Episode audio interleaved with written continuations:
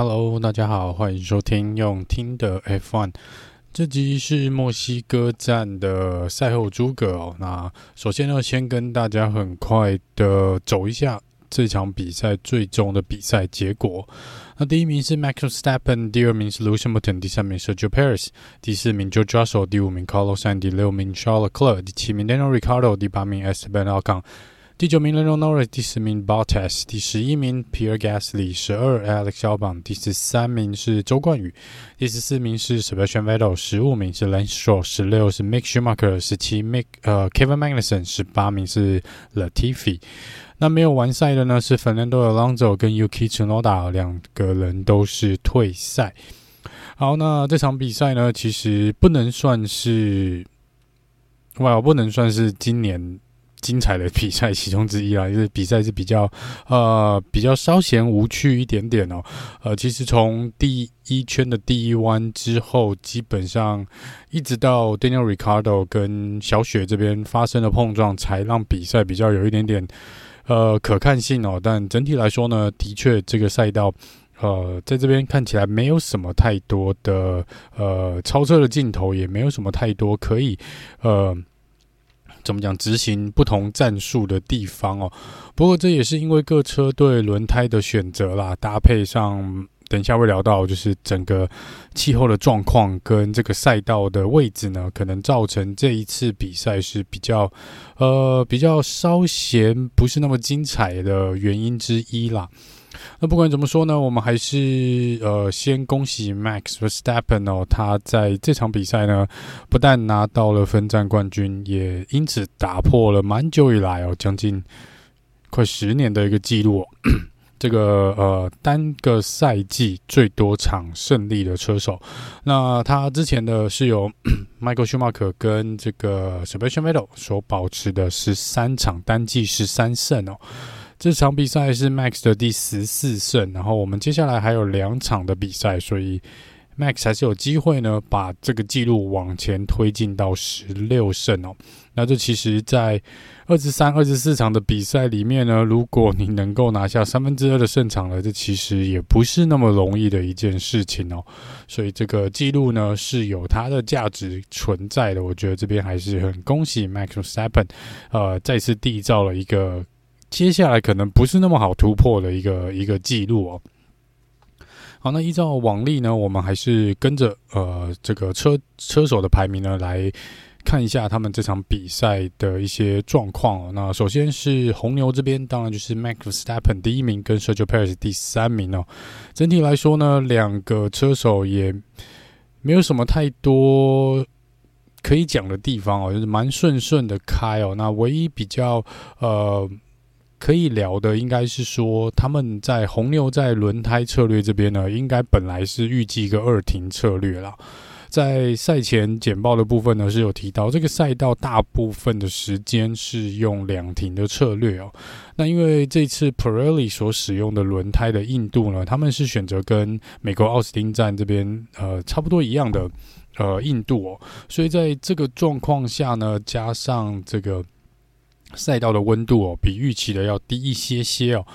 这个使得轮胎的耗损呢，其实没有可能没有 Pirelli 预期中的快哦，所以也在这个部分呢，一般来说呢，他们呃 Pirelli 所公告他们预测的各种轮胎所能跑出的圈数上面来说，都有被有所拉长哦。尤其这场比赛，我们其实没有看到 Safety Car，我们只有看到 Virtual Safety Car，所以在这个状况下呢，照理说对轮胎的呃。磨损也应该，就是应该没有保，怎么讲，让轮胎这个延长它们寿命的主因是不存在的，所以几乎这个轮胎的寿命呢是取决于这个赛道的一个状况。这边呢，红牛呃，其实一开始说两部两个车手都是选择用软胎 soft tire 来做起跑。那这个他们本来应该就预计是，我猜啦，应该是想要用 soft tire，然后加两次的 medium，就是一个红胎加两个黄胎跑完这场比赛哦。那只是比较意外的是，在换上黄胎之后呢，呃。黄胎的耗损磨损呢，比预期的要少很多，所以他们干脆就直接走一停策略哦，用黄胎冲到底哦。那也因为这个原因呢，所以算是摧毁了呃 Mercedes 这场比赛想要拿到胜利的一个梦想啦，就是被这个状况给打破了。那 Max 这边呢，其实呃到后来。他在用 medium tire 的状况下，我们一直有听到 Mercedes 这边的 Team Radio 是告诉他们两位车手说，两位红牛的呃车子呢，因为是使用黄胎的关系呢，一定会在最后这个轮胎的呃抓地力啊这些一定会下降很多，所以他们认为 Mercedes 这边认为他在硬胎的状况下呢，是可以在最后的几圈去跟呃红牛这边来做呃。争夺第一名或是这个第三名的这个位置哦。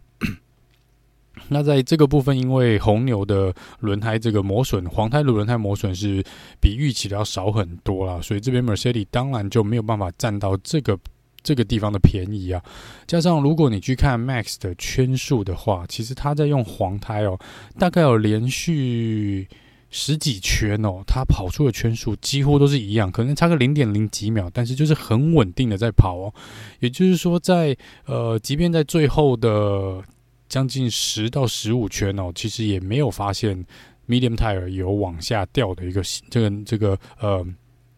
速度呢又往下掉的一个状况，所以在这个部分呢，就是呃蛮惊人的啊，真的蛮惊人的。当然，这部分看赛后访问的时候，他们是有提到，其实 Max Verstappen 跟 Sergio Perez 呢两个知道呃蛮早就换成黄胎，然后他们基本上中间就有被告知说应该是可以。黄胎一套到底哦，那这个部分他们在比较偏后段的比赛，当然是有进行一个审胎的一个操作啦。那只是呃没有想到他们的对对手呢，基本上卢西莫等跟 George Russell 也是同样在进行一个审胎的状况，所以这个部分互相抵消之后呢，其实呃他们也是蛮安稳的跑在一三名的位置。那这也可以解释为什么 Sergio Perez 呢，即便在 Medium Tire 的速度是。是没有输给硬胎的状况下，是没有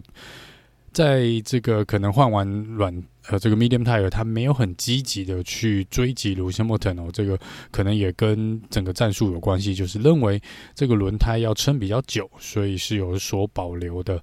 那不管怎么说呢，呃，红牛这场比赛呢，拿下了一三名的成绩哦。那 s e r g i Paris 再一次的在他的主场呢拿下第三名，很遗憾是没有办法拿到第一名啊。但是呃，我觉得整体来说呢，对当地的车迷来说，看那个状况还是大家都是相当相当的开心哦。那红牛这边呢，呃。没有什么好挑剔的，这场比赛应该是，呃，执行战略也执行的蛮算是近乎完美的状况哦。好，那这边是红牛车队的一个状况啦。那在这个呃，这边是有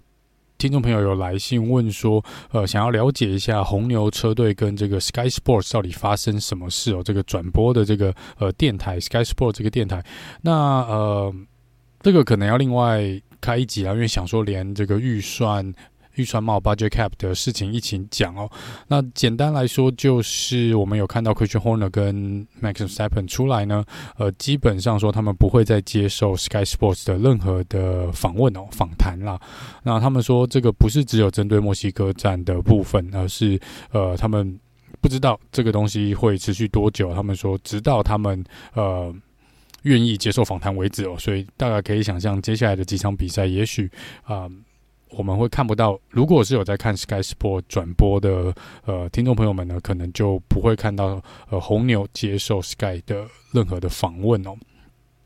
那这主因呢，是因为其中一位呃转播员啦、算是现场的一位资深的、蛮资深的一个转播员，Ted Tra 呃 Ted Kravitz 哦，那呃有在。追踪 F1 的朋友们对这名字可能不会太陌生，他就是常常会在这个呃维修区呢走来走去的一个呃算是蛮资深的一个记者跟转播员哦，呃，但是就是他可能在呃比赛的时候呢有稍微触碰到了可能红牛跟 Max 的敏感神经啦，呃，这个可能晚点再来讲哦，因为这集是赛后诸葛的部分啊。总之就是呃 Max 这边个人对于。呃，Kravitz 的发言不太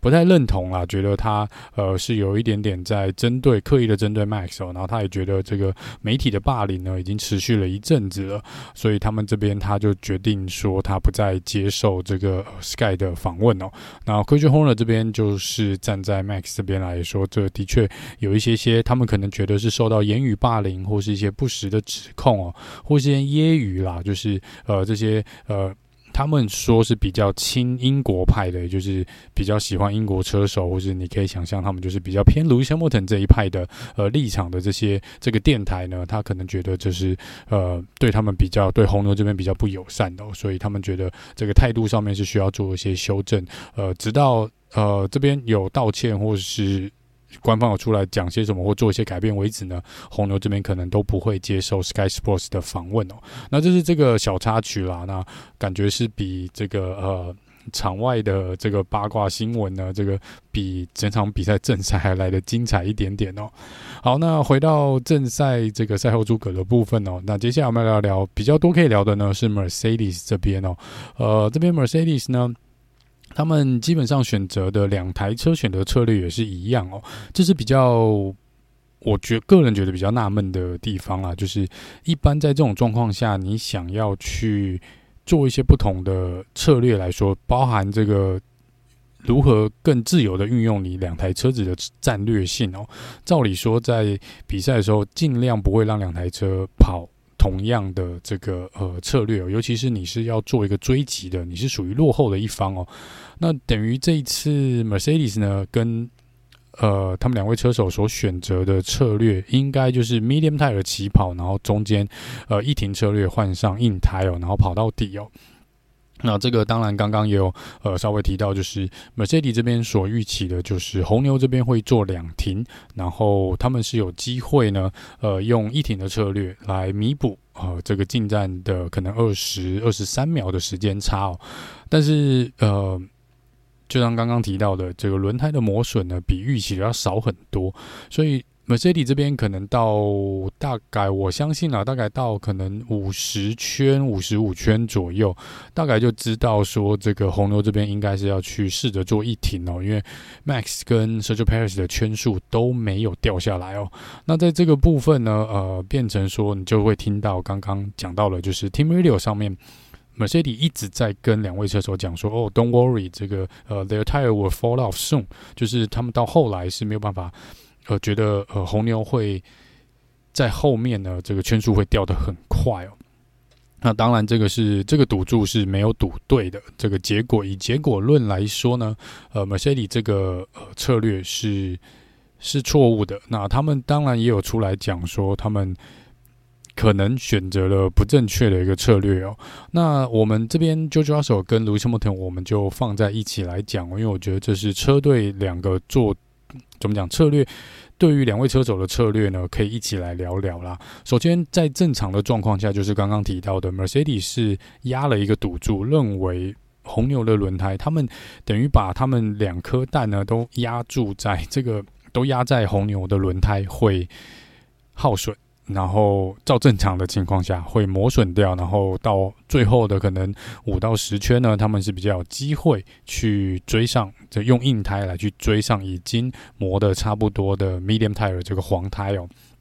那这个是他们一般正常的想法啦。但是如果你回去看 Mercedes 的策略，会有一些奇怪的地方哦。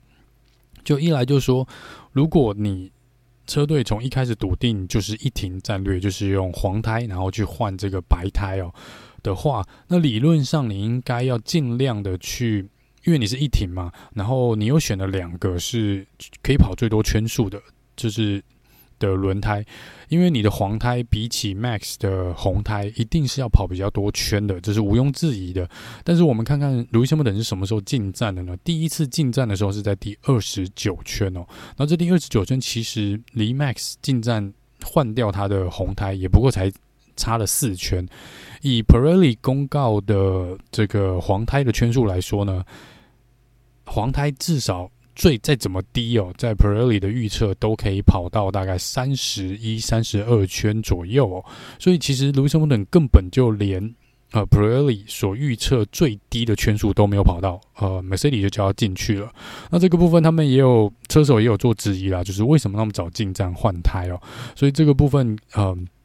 我我在想是非常有可能是因为他们看到 Max 的速度，然后 Max 换了这个 Medium Tire 出来，可能 Mercedes 这边也有点急了，觉得说再拖几圈呢，以 Max 当下的速度可能会越拉越远哦，所以赶快进去让 Lewis Hamilton 也换了一套新的轮胎出来。那这个不能说他们错，呃，整体来说我不不认为 Mercedes 的策略是真的错的离谱，他们应该是。以他们所定下的策略，在如果赛道跟气候的状况没有让轮胎的磨损降低的话呢，这个策略我觉得也许行得通哦。那只是说，呃，配合其他的因素，当然这个就是比赛有趣的地方嘛。有很多其他不同的因素呢，造成了看起来 Mercedes 这个策略是错误的。那么 Mercedes 这边，我觉得他们有几个可以做，就是呃。可能可以做，然后可以改变，也许可以改变结果的一些状况哦。首先是呃，当然是几个不同的情境了哈。那首先我们是假设卢森堡等还是在第二十九圈进去换胎的一个状况下，也就是说在，在这是我觉得是第一个时间点，Mercedes 是可以呃来。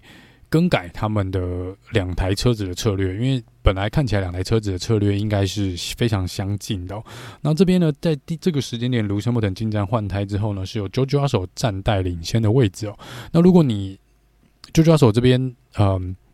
这时候，我觉得 Mercedes 可以变更他们的策略，而不是在未来的几可能两三圈内就叫 JoJo 手进去换胎，而是请 JoJo 手继续留在场上哦，担任第一名的位置哦，继续跑在第一名的位置。这个，嗯，我觉得。原因有大概两个啦，主要原因两个。第一个呢是九九二手当时呢，呃，他是有回报，其实跟 Lewis Hamilton 一样，他们两个其实都回报，他们对于 Medium Tire 当时跑出的圈数是相当满意的，所以才会有为什么 Lewis Hamilton 有点质疑车队为什么那么早进去换胎，因为其实。当时的圈数并不差哦，真的也不差。那以 JoJo 手当时的圈数来说呢，呃，要被 Max 追上，我想是时间上的问题啦，但是也不至于说是什么五圈以内的事情哦，一定可以跑个至少十几圈啊，去呃，就是呃 Max 出来换也是 Medium Tire 嘛。那当然 JoJo 手 Medium Tire 是比 Max 多了，多跑了二十几圈，是磨损是一定比 Max 的轮胎要高的，但是以我们看到之后，Max 跟 Sergio p a r i s 用 Medium Tire 所跑出来的速度来看呢，我觉得 JoJo 手当时从第二十九圈开始呢，应该跑到四十五圈，四十四十五圈是没有问题的，应该还是可以跑在 Max 前面了。即便被 Max 追上追过了，就算被 Max 追上 j o s h u 也是可以去利用。呃，一些防守的技巧来拖累一下 Max Verstappen 呢，让 Lewis Hamilton 有机会呃拉近、缩短跟 Max 的距离。这是我觉得 Mercedes 在这个时候可以做的一些呃改变啦。那更别说呢，呃，在看到另外一位车手就是 Daniel r i c a r d o 他是用 Medium Tire 跑到了四十五圈哦，然后换了这个 Soft Tire 软胎出来，最后展开了非常惊人的追击哦。所以你。如果我们换个方面去想，如果九九二手真的如刚刚说我们所诸葛的说，他如果可以撑到四十圈、四十五圈这个区间的话呢，然后再换这个软胎出来，以当时的圈数来看哦。当时的圈数来看，George Russell 呃，应该还是会落后呃 MAX SEVEN 超过一个维修站的时间了，这是一定的。那你进去换出来，大概会差个二十五秒到二十六秒左右。但是如果像 Daniel Ricciardo 平均每圈都可以跑一秒，比 Daniel r i c a r d o 当时用软胎的速度，应该平均每圈是比 Max Verstappen 他们要快大概一秒钟左右哦。所以你四十五圈进去，你比赛是七十一圈，你还有二十六圈出来，你即便是落后二十五秒的时间，一圈追个一秒。你是很有机会，还是可以追到 Max Verstappen 哦。那当然，这个可能就会牺牲掉 Lewis Hamilton 啊，因为他的硬胎到后来一定是跑得比 Soft Tire 要慢。这是这个情境下的一个状况，就是呃，George Russell 如果跟 Daniel Ricardo 一样，是在四十到四十五圈中间进行换胎的话呢，我觉得 George Russell。也许没有办法拿到第一名，但是他一定可以站上颁奖台，要追上 Sergio Perez 是没有问题的啦。这个是呃，我觉得是 Mercedes 可以做的一个情境。那另外一个情境呢，就是假设卢森堡特没有进去换胎，变成呃，Mercedes 如果照原本 Medium Tire 的圈数去跑的话，至少要跑个大概三十五到四十圈左右。也就是说，如果我们再一次把 Daniel r i c a r d o 的这个呃轮胎的使用状况套用在 Mercedes 身上的话呢，我们可以看到，呃。我这边是有回去玩一些数据，然后就是你去翻那个圈数，然后往回推了。就是如果在 Lewis Hamilton 是可以像 Daniel r i c a r d o 一样撑到大概四十五圈的话，以当时 Max Verstappen 的圈数跟呃 Daniel 假设是使用 Daniel r i c a r d o Medium Tire 的圈数来看的话呢，大概呃 Lewis Hamilton 如果是使用 Daniel Ricciardo 的圈数会落后这个。应该在第四十五圈进去换胎出来，会落后 Max 大概二十五到二十七秒钟左右哦。那如果出来，就像刚刚试算的，还有二十六圈嘛，那你一圈追个一秒钟，所以应该是有机会追到 Max Verstappen 的。那更别提呃。McLaren 的速度绝对没有 Mercedes 来得快哦，所以 Daniel r i c a r d o 那一秒钟呢，如果你反推回去 Mercedes，我们可以看到 George Russell 他最后是有进去换这个 Soft Tire 出来，然后跑了最快的圈数啊，拿下了 Fastest Lap 这个一分的积分。那当时 George Russell 的圈数是比 Max Verstappen 快了二点五秒哦，也就是说，我们如果把这个情境套用在 Lewis Hamilton 身上的话呢，你跑二点五秒，假设前面十圈都跑二点五秒，其实你在十圈内就已经追上了。Max Verstappen 哦，那这个部分至少还可以保留。照这个推理啦，至少 Lewis Hamilton 应该会有五到六圈的时间哦，对，可以对 Max 进行进攻。所以在这个部分，我觉得 Mercedes 是我不太确定发生什么事诶、是因为看起来他们的资料显示跟 FIA 申报的资料显示，他们是有这个呃软胎可以用的、哦，然后呃也是。有这个另外一套 medium tire 可以用，所以在轮胎的选择上，并不像美国在那时候是想换但是没得换的一个状况哦。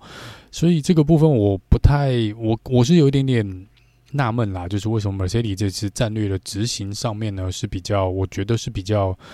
钝了一点点，感觉好像是有一点点太过于紧张哦，就是很担心这个呃，就是很怕 Max 他们就直接甩开他们的距离哦，就。Max 今天换胎没多久，他们也跟着进去哦，有点打乱了自己的步调的感觉啦。所以这个是我觉得 Mercedes 这个周末可能比较可惜的一个可惜的一个地方。虽然在这个赛后访问的时候，Toto Wolff 有出来说，即便他们呃去呃 copy。呃，Ricardo 的一个策略，或是 copy 这个 Max Verstappen 的一个策略哦，他们也不会赢哦。然后他觉得赢的希望也不高啦，因为他觉得整体来说，Mercedes 的车速还是远远的落后于这个呃 Red Bull 的部分哦。虽然这是事实没有错啦，但我觉得呃，都到了这个节骨眼了，就是 Mercedes 这边 Toto Wolff 也很表明的出来讲哦，他们呃愿意去牺牲。这个车队总排名第二名的位置，只要能够拿到一胜，不管是 Jojo 手或是 l u c i m o t o n 他们愿意牺牲他们能牺牲的所有一切事情哦，就只为了拿到这一胜哦。所以在如果对胜利的执着是这么强烈的状况下面，我觉得这场比赛其实 Mercedes 不应该让这两台车呢去跑同样的同样的策略，而且呃，应该多听听车手的意见啦，因为其实有听到呃 George Russell 这边。才被换上硬胎没多久，大概三圈吧，才换上三圈，就教授就说他很讨厌这套轮胎哦，他觉得这个硬胎是错误的选择哦。那我们回顾今年以来哦，就是就教授所做的决定呢，基本上他自己做的决定跟车队不一样的决定呢，基本上最后都证明九九二手是对的。所以我觉得在这个部分，车队当时应该要去。多相信一下 JoJo 手的判断啊，我觉得，而且在 Virtual Safety Car 的状况下，JoJo 手其实又要求要进去换轮胎哦。你如果有注意到的呃听众朋友，不知道有没有人注意到，我是有注意到 JoJo 手还还我不知道是不是故意的啦。他在 Team Radio 上面去讲说，他觉得他的轮胎哦啊 好像爆胎了，他一定要进站换轮胎。就 车队跟他讲说，呃，我们的呃这个呃呃监测系统显示说你没有爆胎啊，继续开继续开哦，就是硬胎就是踹到底。就 这个，我觉得当时我不知道是不是周教授已经是有一点点无奈哦，就是连这种小把戏都想要耍一下哦，但是。最后还是当然还是听懂车队的，他没有在那个时间点进去换轮胎。如果那时候进去换胎呢，或许或许啦，他至少呃，应该是可以站上颁奖台的位置，没有问题哦。以当时 Daniel Ricardo 做出软胎的这个圈数来看呢，当时进去换胎应该也是正确的选择哦。而这个在最后面最后两圈进去换软胎出来，Jojo 阿手也再次证明了软胎呢的圈数是相当相当惊人的。这个二点五秒，就快二点五秒，真的是非常非常惊人。那这个是蛮可惜的啦，Mercedes 这次又。已经接近到第一名的位置，但好像又没有办法完全抓住哦。那我们只剩下两场的比赛哦，现在巴西跟这个阿布达比哦。我们希望，呃，当然站在车迷的角度来说啦，我还是希望能够看到呃，Mercedes 能够拿下一场的胜利哦。而且今年来说，我觉得 Mercedes 是真的一路打拼过来是蛮辛苦的，但也必须要给他们拍拍手哦。因为从如果从第一站看到现在二十站二十场的比赛吧。其实 Mercedes 的进步应该是蛮蛮明显的，蛮明显的。我觉得最近，尤其最近这几场比赛哦，呃，基本上我觉得他们一直以来所进行的开发跟一些尝试呢，这些升级的部分跟一些改正呢、修正、改改进的地方呢，是已经已经进步相当多了。不管在速度上面，或者是车子稳定度上面，而且他们。感觉就已经是追上红军这边的感觉了哈，所以我觉得这是 Mercedes 今年相当不容易的地方哦，因为感觉是他们在呃，基本上在整个赛车的设计的方向一开始应该就是要么不对，要么就是不够好，那他们花了大半的赛季想办法去解决这个问题哦，我觉得现在终于是看到了。呃，迎来了这个算是已经到了隧道口了啦，就快隧道快快要出隧道的感觉哦。这个明年应该是可以比较期待一点点哦。那这是 Mercedes 的部分。好，那再来是接下来是什么？红军吗？Ferrari 红军是 c h a r l e c l e r 第六，Carlos Sainz 第五，所以第五、第六那。我想很多朋友，包含红军的车迷，应该都在问：请问 Ferrari 这个礼拜到底在哪里哦？真的不知道在哪里。他们在预赛好像也跑出不好的成绩哦，还被 Bottas 插在中间哦。然后呃，最后 c a r l s 第五名是落后了 Max Verstappen 将近一分钟的时间，五十八秒多。然后 Charles Leclerc 是落后了一分零八秒，六十八秒左右。这个是。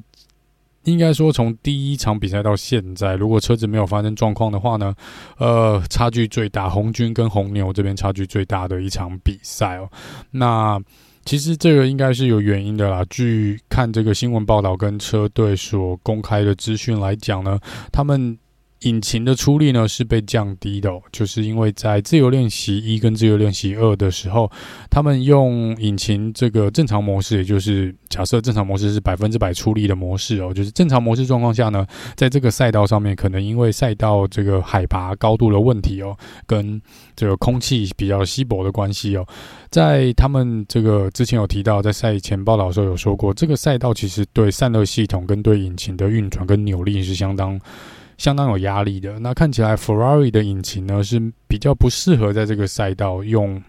正常模式去比赛哦。也就是在自由练习一的时候，我们看到 s h a r l e c l e r 这边打滑出去，滑出去哦。然后他们说，这其实是因为当时引擎就出了状况。那这个同样的问题在 Carlos Sain 的车子上面也有发现。所以在系统侦测安全性的呃疑虑之下呢，Ferrari 这边红军呢是把两台车的引擎出力都调低了，所以他们。简单来说，就是他们的最高时速被降低了，然后也因为这个降低引擎出力的关系，他们必须要去改变整个车子的平衡。设定，所以在下压力的部分也有所更正哦。所以我们看到在一些重播画面，你会看到 Ferrari 的车子在出弯的时候呢，那个尾翼哦跟这个后轮这边摇晃的相当厉害。那这就是因为他们整个车子的平衡呢，因为引擎出力的关系，应该是整个跑掉了。那要抓这个平衡呢，可能没有抓到最完美哦。所以车子基本上是在一个。呃，不是正常的状况下来做比赛哦，所以这个是 Ferrari 这边的问题哦。两台车子其实呃速度都没有调成，就是比正常状况下要慢的。那这也就是解释了为什么肖尔克跟卡洛山在赛后访问的时候并没有太意外哦，因为他们应该是蛮清楚这个状况的。呃，就是说呃，与其跑全速来跑，然后可能会要赌一把，说引擎会爆掉。如果引擎爆掉呢，接下来两场比赛要再换新引擎，他们又要被罚至少十个位置哦。所以在这个部分，大概就不是车队跟车手所想要看到的一个状况啊。也就是在这场比赛保留实力哈，那希望接下来两场比赛呢，能够呃。拉回正常的出力，然后来再拼最后的两场比赛哦。所以这个是 Ferrari 这边为，如果你觉得他们为什么跑得慢，甚至于都没什么画面看到他们的话呢，这就是主要的原因哦。那另外一个就是看起来 Ferrari 是红军这边基本上已经完全放弃二零二二赛季了，因为 b i n o t o 已经连续两场比赛没有出席在正赛的部分哦。当然，并没有说车队总监是一定要来比赛赛道上面啊，但。这看起来呢，就是呃，整体来说，我觉得红军这边就是自 Max 反正确定封王了，然后他们基本上也不会再，应该也不会再花什么太多的资源在二零二二赛季上面了。好，那肖勒克的部分呢，这是他个人 F1 生涯的第一百场的初赛哦，所以我们来回顾一下他这一百场的初赛有达到什么样的成绩哦。其实我觉得这成绩蛮惊人的啦，一百场比赛里面拿到了五次的分站冠军，十八次的杆位，七次的 Fastest Lap，二十三次站上颁奖台，还有呃总积分来到八百三十五分哦。虽然这个记录不像，也许不像 Max 或是之前卢森堡特新人第一年的一个状况啦，但是呃整体来说，我觉得以跑了一百场的选手来说，这个成绩也是相当相当的惊人哦。尤其是将近五分之一是在杆位，诶，十八个杆位，一百场的比赛有十八个杆位，就是相当相当，我觉得相当相当了不得的一个记录啦。那这是肖勒克这边的呃呃一百场人生第一百场的 F1 的正赛哦。好，那再来是第七名是 Daniel Ricardo，所以我们来聊聊 McLaren 哦，McLaren，呃，坦白说啦，呃，Lando Norris 这边跟 Daniel Ricardo，Daniel Ricardo 当然就是跟楚诺达发生了这个碰撞哦，那也多谢 Daniel Ricardo 这个微笑丹尼哦，让一场已经快让我睡着的比赛呢，忽然间又醒了过来哦，这个 Daniel Ricardo 跟这个楚诺达呢，呃，小雪这边是在第六跟第七弯的时候呢，Daniel Ricardo 想要尝试。是呃，进行从内侧进行超车，那终于在第七弯的时候呢，可能 Daniel r i c a r d o 觉得他受够了，不想再跟在小雪的后面，所以他是直接切内线切进去，那最后呢，造成了碰撞哦，从内。就是他的左边撞上了楚诺达的右边，那这让楚诺达右边的这个侧箱呢开了一个大洞，然后因为楚诺达的车子呢有凌空弹弹了一下下哦，下来的时候呢，造成了后面这个车子后面呃可能悬吊系统有发生损害哦，所以在小雪进到维修站的时候呢，他们检查了一下，就宣布他没有办法进行比赛，所以小雪最后是退赛了，楚诺达是退赛的，那呃。这个部分，这个碰撞百分之，我个人觉得啦，是百分之百是 Daniel Ricardo 的错。那虽然 Daniel Ricardo 出来解赛后是讲说，他觉得他是百分之六十是他的错，百分之四十是楚诺达的错。那我们现在讲讲为什么我觉得是 Daniel Ricardo 的错。好，那 Daniel Ricardo 这个今年呐，今年这个赛季的一个。针对超车的一个规定上面，裁判似乎是认定说，如果你要超车啦，进入弯道的时候，如果你是平行，或是你的车子已经跑在前面，那基本上你这个超车出来，呃，你就算把人家推开，或是有发生一点点碰撞呢，这个位置是你的，是在前面那台车的那个，呃，有比较大的路权啊，这样说。所以呢，我们来看看这次 Daniel Ricardo 呢，一，他连平行都没有；二，他是基本上已经。切进去了啊、呃！他是对，就是真的是硬闯，就是像一个鱼雷一样，我就是直线切进去了。所以再怎么样，他在这个弯道，这个第七弯发生事故的这个弯道，他是没有任何的路权的。所以在怎么从任何的角度来看，就是他直接切进去，不管发生什么事，他就是要切进去哦。所以他切进去之后呢，根本就是没有办法。呃，避免的发生的碰撞，那这当然就是你后面这台车的错，因为你连平行，你连跟小雪呃平行并排都没有，呃都没有，呃你原连进弯的时候都还是落后小雪的状况下，你不能直接硬挤进去这个内线的空间哦。那当然这个呃。呃，Daniel r i c a r d o 所谓的六十四十呢，是因为他觉得小雪这边呢，呃，有一点点开大门放他进去的感觉。呃，的确啦，如果回去看重播画面，小雪这边是的确有一点点放了太多空间在内侧的部分哦。那这一来，我觉得有可能是陈罗达这边呃。应该有注意到 Daniel Ricardo 在后面，而且应该也猜到 Daniel Ricardo 会对他进攻哦，因为在前面几个弯道，其实 Daniel Ricardo 就已经做类似的事情了。那小雪这边，我猜是有看到，所以他个人可能也有一点点犹豫，我到底要不要那么早把门关起来哦。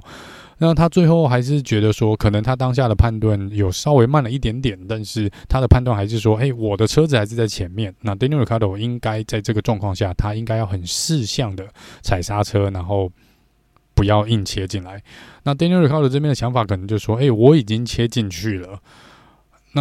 他如果不想碰撞，他又留这个空间给我，代表他就是知道我在这里，所以他应该不会很贸然的把门关起来。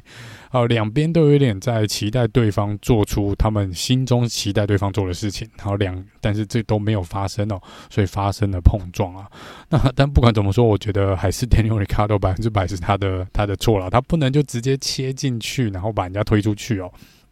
哦，这个呃是不应该的。那当然，他这边裁判是罚了十秒钟啦。可是也因为这样子，他被罚了十秒钟，我们就看到 Daniel Ricardo 好像恢复到了以前的 Daniel Daniel Ricardo，就是。那个跑出来的速度跟那个超车的狠劲呢，我觉得就是以前在红牛时期有点像全盛时期的 Daniel Ricardo，哦，他很快的呢拉出了十秒钟的距离哦，也就是说他撞完小雪，整个人像醒过来一样哦，吃了这个兴奋剂一样哦，就还呃被罚十秒，也是保留了他这个第七名的位置，而且最后还拿下 Driver of the Day 哦，但是这个有人是。呃，不太同意他 Driver of the Day 的这个奖项啦。不过，虽然 Driver of the Day 是没有积分的啦，只是有一些车迷朋友认为呢，诶，如果你把另外一台车撞到退赛哦，你就不应该是 Driver of the Day 的候选人哦，就从头到就应该一直说应该把他的名字拿掉啦，因为他造成了一些事故。那我觉得，嗯、事故我觉得难难以避免啦。但是我觉得 Daniel Ricardo 的确这场比赛是他今年这场比赛赛。赛季今年这个赛季到现在最好的一次成绩哦，而且是最漂亮的一次，呃，一次精彩的比赛，必须要这样讲。我很开心能够看到 Daniel Ricardo 在不但拿到积分，而且整个给人那种感觉就是，哎，他好像终于找到了这个甜蜜点，终于找到了我们一直在讲的这个平衡点哦，跟车子达成了一个共识，然后跑出了相当漂亮的成绩哦。我觉得这个是要给他拍拍手的。那至于他队友 Lando Norris 的部分哦，Lando Norris 的部分，我这边笔记就没有很多了，就是好像除了就是 Daniel Ricciardo 这边被判罚十秒钟之后，车队有跟 Lando 说不要挡 Daniel，就是让 Danny 过去，因为他要去追那十秒钟，拉开十秒钟的距离。以外，好像没有看到太多的呃 Lando 的一个镜头，跟我这边真的没有什么笔记，就感觉是一个有他有参加比赛，然后最后拿到第九名，就这样子。那在访问的时候呢，他也是有一点点在吐槽这个刚刚我提到的 Ted 呃 Ted Kravitz 哦，就是跟 Max 这边有。发生一些不愉快的这个这个记者，那他在这边也是有调侃了这位记者一下哦，就是在我唯一的笔记是写在这边啦，我真的没有看到太多 Lando 亮眼的地方哦。好，那再来是 Alpine，Esteban Ocon 是第八名，Fernando Alonso 是退赛。好，那这个呃奥康。奥康先哦，呃，奥康这边呢，我笔记也没有很多，就是稳定的跑在第七、第八名，就是大概在前十名的位置。然后就是跟 Bottas 有蛮精彩的几个防守、攻守轮替的一个状况哦。呃，我觉得这个是，尤其在第一，我这边的笔记是在第四十二圈第一弯的时候，哇，他跟 b o t a s 那个超车，我觉得是相当相当漂亮的。这个是呃很。很棒的一次超车，呃，奥康我今年可能看不到太多呃他精彩的表现，但我觉得这次他如果做年度回顾的话，就是奥康这车二零二二绝对是一次精彩超车的一个表现。那再来，Fernando Alonso 呢，就是引擎爆掉，所以又是退赛哦。那在这边呢，龙哥就是接受访问，当然又是很不开心啦，因为又是不是因为他的错啦，他就是车子又发生问题哦，造成退赛。那他在退赛之前是跑在第七名的位置哦，所以，哎，就是可以了解龙哥的不满，然后。那这个部分呢，可以来回顾一下龙哥到目前为止为什么那么倒霉哦？因为他在接受访问的时候，他有提到，以二零二二赛车来说呢，他觉得这个整体的赛车稳定度呢，所有车队啦，平均来说，他觉得都是有大幅的提升哦。他认为说，现在每场比赛呢，就平均大概就看到一两台车的退赛哦，因为系统就是车子问题而退赛的话，不是因为撞车哦，是因为这个车子的问题哦，呃，就是稳定度而退赛的话，应该平均就一到两台车哦。那但是很遗憾。看哦，其中一台永远都是十四号，也就是他在讲他自己哦。他之前也很不吝啬的有出来公开批评嘛，就说他今年其实积分可以至少车队帮他丢掉了六十分以上的积分哦，他可以呃，要不是车子出问题呢，他基本上是可以呃拿到更多的积分哦。然后他也说他今年真的是呃蛮倒霉的，某种程度蛮倒霉的。所以我们来看看他这个。今年从第一场比赛到目前第二十场比赛呢，到底都发生了什么事哦？呃，第一呃巴林站的时候呢，引擎有问题哦，但没有退赛，但是造成他速度降低哦。沙乌地阿拉伯站呢，引擎出问题，所以这是他二零二二赛季第一场退赛。在澳洲站呢，这个液压系统出问题，好，然后在比赛的时候呢，又被 Safety Car 害到，所以这也是倒霉的地方。在意大利站 Emola，他。呃，被 Mick Schumacher 撞到，所以是没有完赛。迈阿密呢，在这个车队这边呢，给他搞了一个维修站呢，弄了超级久哦，所以在这边又损失了积分。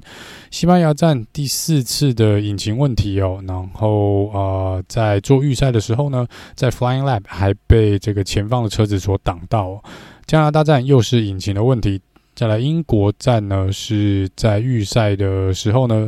呃，没有办法去做圈速，好像车子有点状况。在奥地利站呢，这个底盘受损，然后第更换第五个引擎哦，然后没有正赛的时候没有办法正式的起跑哦，这也是奥地利站的一个状况。再来是比利时站呢，被 Hamilton 撞到，然后再来是荷兰站啊，呃，因为慢车的关系呢，在预赛他没有办法进入 Q3。再来，Monza 引擎又出问题，有第三次的退赛。新加坡又是引擎第四次的退赛。日本站呢，呃，基本上是。呃，被这个车队的策略搞到，然后加上这个换轮胎的时候出了一些状况，所以也没有得到理想的成绩。上一场美国站呢，跟 Lance Stroll 发生了蛮严重的碰撞，最后是拿到第七名，然后又被大会搞了一次，取消资格，再被被罚了排位。呃，罚了秒数，然后最后又还他的第七名的位置。然后这场比赛墨西哥站又是引擎的问题呢，第五次的退赛哦。所以龙哥今年以来走得蛮辛苦的，真的走得蛮辛苦的哦。希望接下来两场比赛呢会比较顺利一点啊。好，那呃，Alpine 讲完的话，接下来是第十名的 Valtteri Bottas，所以我们来聊聊 Alfa Romeo。呃，我这边笔记也没有太多，也没有太多关于这两位车手。不过这个呃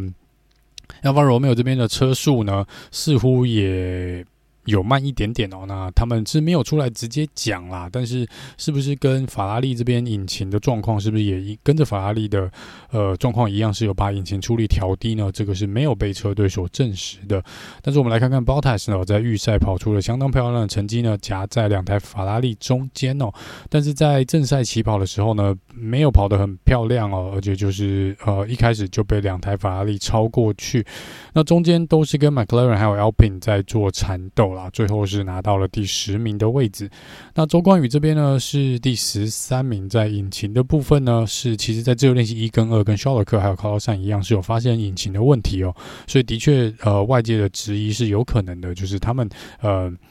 引擎也是有状况的，所以在出力上面可能也是有所调低。他应该是轮胎用最久的车手，就是最晚进站的车手，他在第四十六圈才进站换的第一套轮胎出来哦。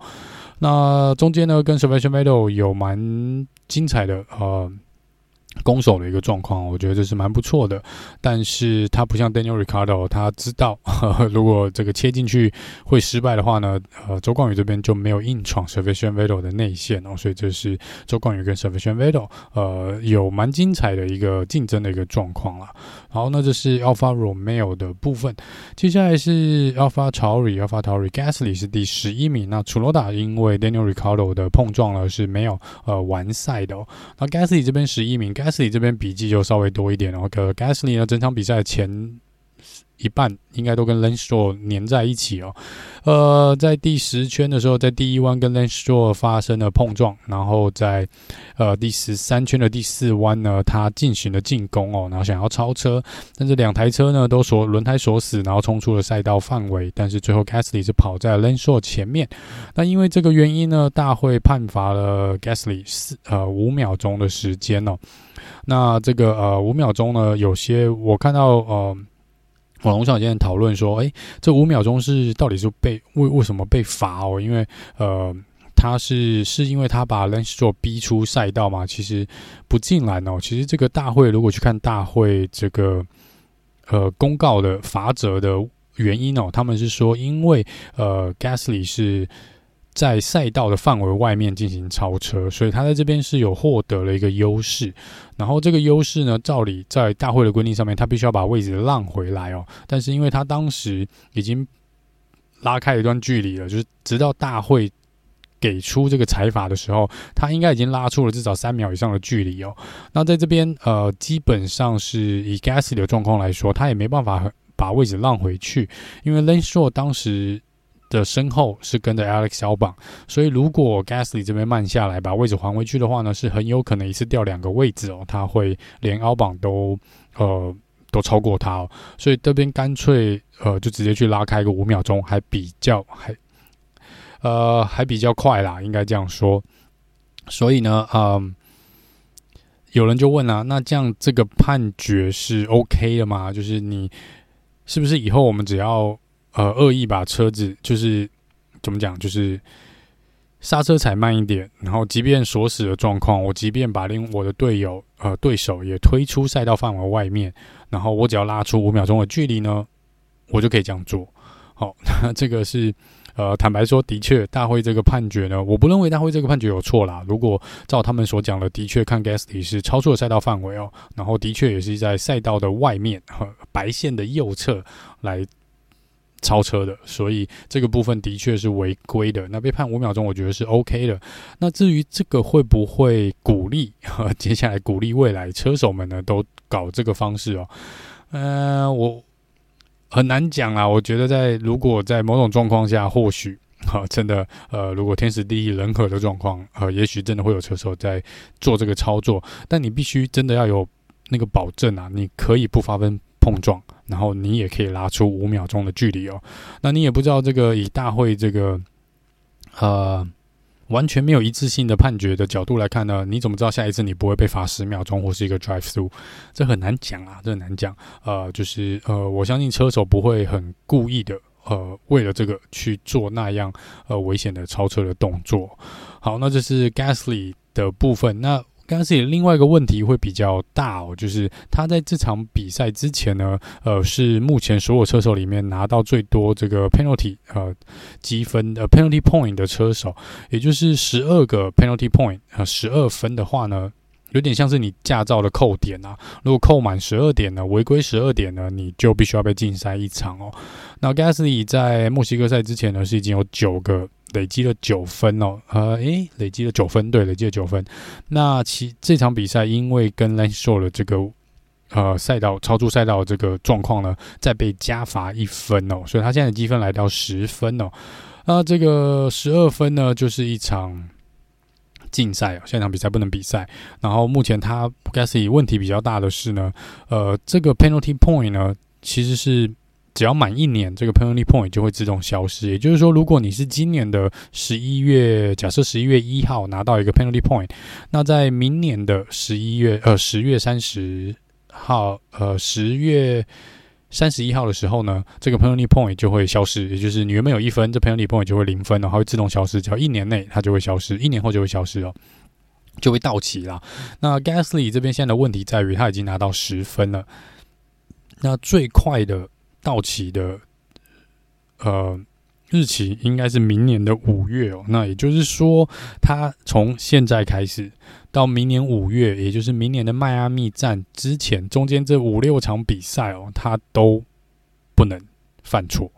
因为其实基本上来说，呃，任何的碰撞，任何的 penalty point，大部分都是两分起跳啦。其实，在大会的准则里面，呃，Gasly 这个罚则应该也是要罚扣两点的。但是大会这边，我觉得有点仁慈了，看到他这个积分，所以只给他一分哦。不然其实应该是两分的。我们看到之前这个呃，像去年啊，呃，Max 有推出呃，Max 什么？路易斯·汉密尔顿在激烈竞争的时候也有类似的状况，他们都是被罚两分哦，被罚两点哦，所以在这个部分，Gasly 有一点点是 FIA 有一点点在行善吗？就是对于说，哎，好了，我们不，我们可能不希望在任何的时间看到有车手是因为 penalty point 然后被禁赛哦。这其实大会之前也有出来讲过，就是他们不希望看到任何车手被禁赛哦，所以这个部分哦，我觉得大会在这边有一点点仁慈了一点点哦，就是我先给你一分哦，呃，我们就来看看接下来啊，Gasly 如果有犯任何错误，大会会怎么判哦？说不定大会接下来只会给他零点五，罚零点五点哦，这也不一定啦。这个就来看看大会这边，呃，对啊，就。不一致吧，反正从头到尾都不一致。在这一点呢，我倒觉得这个不一致好像还 OK 哈，好像还 OK，至少让 Gasly 呃还有那么一点点的空间 可以操作，不会那么快被禁赛。我不希望 Gasly 被禁赛啦，但是对啊，Gasly 这个是蛮危险的，而且他一路稳稳的开到明年的迈阿密站，这个是头比较痛的，这可能头比较痛的。好，那再来是威廉车队，威廉车队，Alex 小榜第十二名，然后他的队友的 Latifi 第十八名。呃，Alex 小榜是我也没有太多的笔记，跟 Lando Norris 一样哦，就是感觉就是今年平均的一个状况，就是稳定的一个状况，就是如果前面没有发生什么事情的话，Alex 小榜呃就比较没有机会进入前十名啊。那今天这场比赛大概就是这样哦，也没什么呃。没发生什么错误啊，那他的队友老 Tivi 这边呢，就反正不多说了，反正最后一名是，也对他来说是一种常态啦。那但是其实老 Tivi 在这边第一次进站的时候是三点五秒，这边轮胎是有点卡住的状况。那车队这边在赛后指出呢，其实老 Tivi 的车子在蛮前面的比赛前半段就已经有发生一些车子有发生一些损伤啊，那这损伤是不是有间接造成他们不管换什么轮胎都跑不快的原因呢？他们觉得这是有可能的，就是因为整个呃车体的平衡性是有被打乱的，所以他们说他们即便换了这个 soft tire 出来呢，还是慢了大概两秒钟的圈数哦。呃，不过这个有人说是 Latifi，就是平常就是慢加一圈，慢加两秒，所以这应该是正常的。那不管怎么说，William 这场比赛也是跟 McLaren 这边蛮像的，蛮安静的一场比赛哦。再来是 Aston Martin，Aston Martin 是 Sebastian Vettel 第十四名，Lance Stroll 第十五名哦。呃，Sebastian Vettel 应该是这场比赛用软胎跑最多圈的车手，跑了三十八圈左右。那除此之外呢，也没有什么，我笔记也没有写到什么东西哦，就是感觉就是，呃，知道他有参赛，但是从头到尾好像没看到人一样。Lance Stroll 这边就是跟 Gasly 啊有刚刚提到那个小碰撞，小插曲啦。那最后是跑离 Vettel 前一名的自己的队友呢，大概落后了十秒钟的时间哦。呃，接下来是 Has 车队，呃 m a k e Schumacher 十六名，K-Max 十七哦。一这场比赛对 Has 来说，我也没有什么太多的笔记哦，只是啊、不知道 Has 到底发生什么事哦。赛季一开始明明看起来蛮强的，那接下来是每况愈下哦，所以这个是蛮奇怪的地方啦。但是呃，整体来说，我觉得 Mick 在可能在下半季来说，目前我觉得他跑的。比 K Mac 要稳定一点点，比 K Mac 要稳定一点点。当然，上半赛季 Mac 撞坏了两台车哦，就是比较呃不好、不尽理想的地方啦。但是我觉得，在 Has 现在这个状况来说，呃，我不知道他们本来应该不认为他们会卡在第八、第九名的位置哦，因为今年赛季上半年感觉他们可以去抢第六或第七车队排名的位置，但这样看起来呢，可能会落到第九名哦。因为现在看起来，呃，Aston Martin 急起直追嘛，目前 Aston Martin 已经追到跟 Alfa Romeo 只差大概四分的位置哦，所以呃，在这边汉车队。应该只能赢过 Williams 了。这个今年赛季看起来跟前两年是一样类似的状况哦，在车队排名的部分是没有办法太大的提升哦。好，那以上是各车队各车手的一个状况啦。因为这场比赛坦白说真的是比较无聊一点点哦。除了 Daniel Ricciardo 发生的那个事情让整个比赛好像有稍微火起来一点点以外呢，整体比赛来说呢，我觉得亮点不足哦。然后又如果又算我们。是凌晨四点的比赛，其实往回看，看完第一弯出来之后，看完第一圈，应该就可以回去睡一下，睡到赛比赛结束出来，应该都不会对结果有太大的意外啦。那唯一的亮点，我觉得就是 Daniel Ricardo 这边呃跑出了相当漂亮的一场比赛，拿到了第七名的位置。那这个赛道其实蛮可惜的哦，因为呃，我觉得整个周末的气氛来说，整个呃车迷的。呃，气氛很好，然后哇，那个乐团表演奏的那个 F1 的主题曲真的太好听了。呃，不知道我们能能找到，我还找不到这个。我希望他们直接出一个专辑啦，就放在这个看 Apple Store 还哪里，我们可以用。呃，我愿意为这个主题曲，这这个演奏这个主题曲呢，去呃。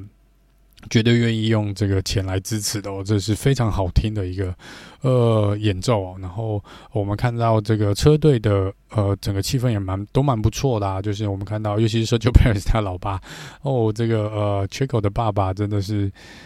他应该是因他比 Sergio Perez 还要抢画面，这样说呃，我觉得他真的是带动气氛的一个，真的看到他的笑容，真的觉得很开心哦。但是不知道为什么，就是正赛。整个比赛可能因为赛道设计的关系哦，就是没有办法跑出一个很精彩的比赛。其实回顾过去几场的比赛，第一名基本上都拉出了十五秒以上的距离哦。所以在这个部分，可能看是不是有办法针对赛道来进行一个改变哦。也有看到网络上有人去讲说，这可能是呃 F1 三大无聊赛道之一哦，就是 Monaco，然后法国站跟这个呃墨西哥站。就他们觉得是比较无聊的几个赛道，那这看起来我觉得是有些进步的空间啦。这个嗯，是可以考虑一下，看是不是把赛道缩短，或是对几个弯道跟区域呢进行一些修正哦，也许会让有这个比较多超车的地方啊。不然，呃，这场比赛看起来过去几年的确都是比较，就是当地的车迷观众比整个比赛还要好。还要嗨的一个状况啊，这是我觉得这场比赛比较美中不足的地方哦。因为你看这场比赛呢，其实呃大家也都没犯什么错，没有安全车，这个 Virtual Safety Car，唯一有发生碰撞的大概就是 Gasly 那算小事，然后 Ricardo 这边然后没了，连 FIA 在这边我都不难得一个比赛一个周末我们挑不到什么毛病，我挑不到什么毛病，他们没有做什么蠢事，所以。连 FIA 都觉得这场比赛都让这场比赛变得无聊，至少，对啊，可以再搞些什么东西来炎上一下也好哦。那他们也没有，所以整个比赛就是蛮，对啊，就是蛮没有看点的。这场比赛除了 Max 这边拿下冠军，拿破了一个纪录以外呢，我觉得这是呃蛮可惜的一场比赛，蛮可惜的一场比赛。好，那呃，以上是这个呃墨西哥站赛后诸葛的部分哦。呃，接下来可以来聊聊呃一些新闻的八卦啦哈，就是呃在最新的消息指出哦，就是 Aston Martin 是签了呃 Stoffel Vandoorne，就是来当他们的 Test and Reserve Driver 测试跟后备车手。那 Van Dorn 之前是 Mercedes 的 Reserve Driver，然后他也是 Formula E 的世界冠军哦。那原本他这个位置呢是由 Nico Hülkenberg 来。担任的，所以在这边外界就揣测呢，是不是因为 Hulkenberg 已经跟 h a s 车队签约了，所以就必须呃 s t o n m a r t n 必须找另外一位车手进来哦。呃，有可能，我只能说非常有可能。这加上之前 h a s 车队 Gene Haas 车队老板 Gene Haas 对 Mick 的发言跟看法来讲呢，的确是蛮不妙的啦。但是 Hulkenberg 这边接受访问的时候有讲说，他说还没有啊，没有，就是没有百分之百，呃，还在进行中，是有在洽谈，但是还没有呃。他感觉是说还没有签字啦，那也有另外的外电消息指出说，可能在最近几天呢，Has 就会宣布 Nico Hulkenberg 是他们的车手哦。所以在车手市场的部分，最后一个位置呢，我们就来拭目以待哦。那在 William 车队这边呢，我们在美国站的时候有提到，就是 Logan Sargent，呃，如果他能够拿到超级驾照的，呃，足够达成超级驾照所需要的这个基本要求的话呢，明年就会由他跟 Alex 小榜。呃，一起替威廉出赛，但是最新的消息指出呢，呃，Logan Sargent 他没有，我再重复一次，他没有呃达到 Super License 最低的要求。我不知道这还有没有弥补的空间啦，就是呃，但是 Super License 这边呢，超级驾照的部分是好像在对于呃一个车手所需要做出的圈数。来看呢，而不是讲时间哦，是整个呃跑几圈的那个圈数。那 Logan Sargent 这边好像少了一圈还两圈哦。然后这个如果在没有正赛继续比的状况下，我不知道他有没有办法来补足这一两圈的这个呃空缺哦。如果补不上呢，他可能就拿不到超级驾照。那这个明年可能就没办法代替 Williams 来出赛，所以。威廉这边可能还有一点点的变数，还有一点点的变数，那就是车手市场更新的部分哦。好，那接下来是下一站是巴西站，也就是在十一月下呃，应该下个礼拜十一月十几号的那个周末嘛，就是呃，我看三四五十二十三号的那个周末，所以我们有一个礼拜的大概一个礼拜的休息时间哦。那这中间呢，会跟呃会找一下资料来跟大家好。再更进一步的聊一下 Budget Cap 跟最近这几天到底大家跟这个呃 Red Bull 跟 Sky Sports 到底在吵什么？这个会跟大家来做呃进一步的分享，然后那这个呃接下来是巴西站，然后我们会有呃又会有冲刺赛的一个部分哦，所以这个巴西站的赛程表呢又会跟平常的不太。一样哦，不太一样。我们这次会有冲刺赛哦，所以这是接下来的比赛。那最后是在阿布达比这边来做一个收尾哦。那这个赛季终于、终于、终于要结束了。哦，就蛮漫长的一个呃比赛了。那呃，这个因为。有些人可能已经觉得哦，已经不太想继续看下去了，是因为我们今年赛季基本上车队冠军也出来了，然后车手冠军也出来了，所以其实接下来呢，大概就只能看争夺二三名的这个位置会不会有变动啊。那我们这边最后来跟大家讲一下目前的车手排名的顺位哦。那 Max 是积分来到四百一十六分哦，那他已经封王了，所以这边不跟呃就没有什么好去呃特别讲他的地方。那接下来是要抢二第二名的位置哦。那第二名是目前是 Sergio Perez 是两百八十分 s h a r l e c l e r 是两百七十五分哦。所以这边 s h a r l e c l e r 还是有机会跟 Sergio Perez 来去争夺第二名，世界排名第二名的位置。George Russell 是排在第四名，两百三十一分。这边要再往前推进呢，基本上是不太可能的。所以 George Russell 应该最好就是第四名的位置喽。那 Lewis Hamilton 是两百一十六分哦。第六名是 Carlos San 两百一十二分。再来是 Lando Norris 就落后比较远喽，一百一十一分。在 Esteban Ocon 八十二分。第九名是 Fernando Alonso 七十一。第十名 Valtteri Bottas 四十七分，Sebastian Vettel 是来到三十六分哦，他后面一分之差。Daniel Ricciardo 三十五，K-Mag 二十四分，Pierre Gasly 二十三，Lance Stroll 十三分，Mick Schumacher 十二，Yuki Tsunoda 也十二，周冠宇六分，Alex 小榜四分 nicolas atifi 两分哦，还有 Nick De Vries 这边也有两分。好，那在车队排名的部分呢，红牛这边封王了六百九十六分，接下来是 Ferrari 四百八十七分，第三名是 Mercedes 四百四十七哦。呃，Ferrari 跟 Mercedes 差四十分，所以接下来两场比赛，Mercedes 的确是有机会呃去拿下 Ferrari 第二名的位置哦。那再来第四名跟第五名呢，也是在做竞争哦，就是 Alpine 一百五十三分，McLaren 一百四十六分哦，这个是。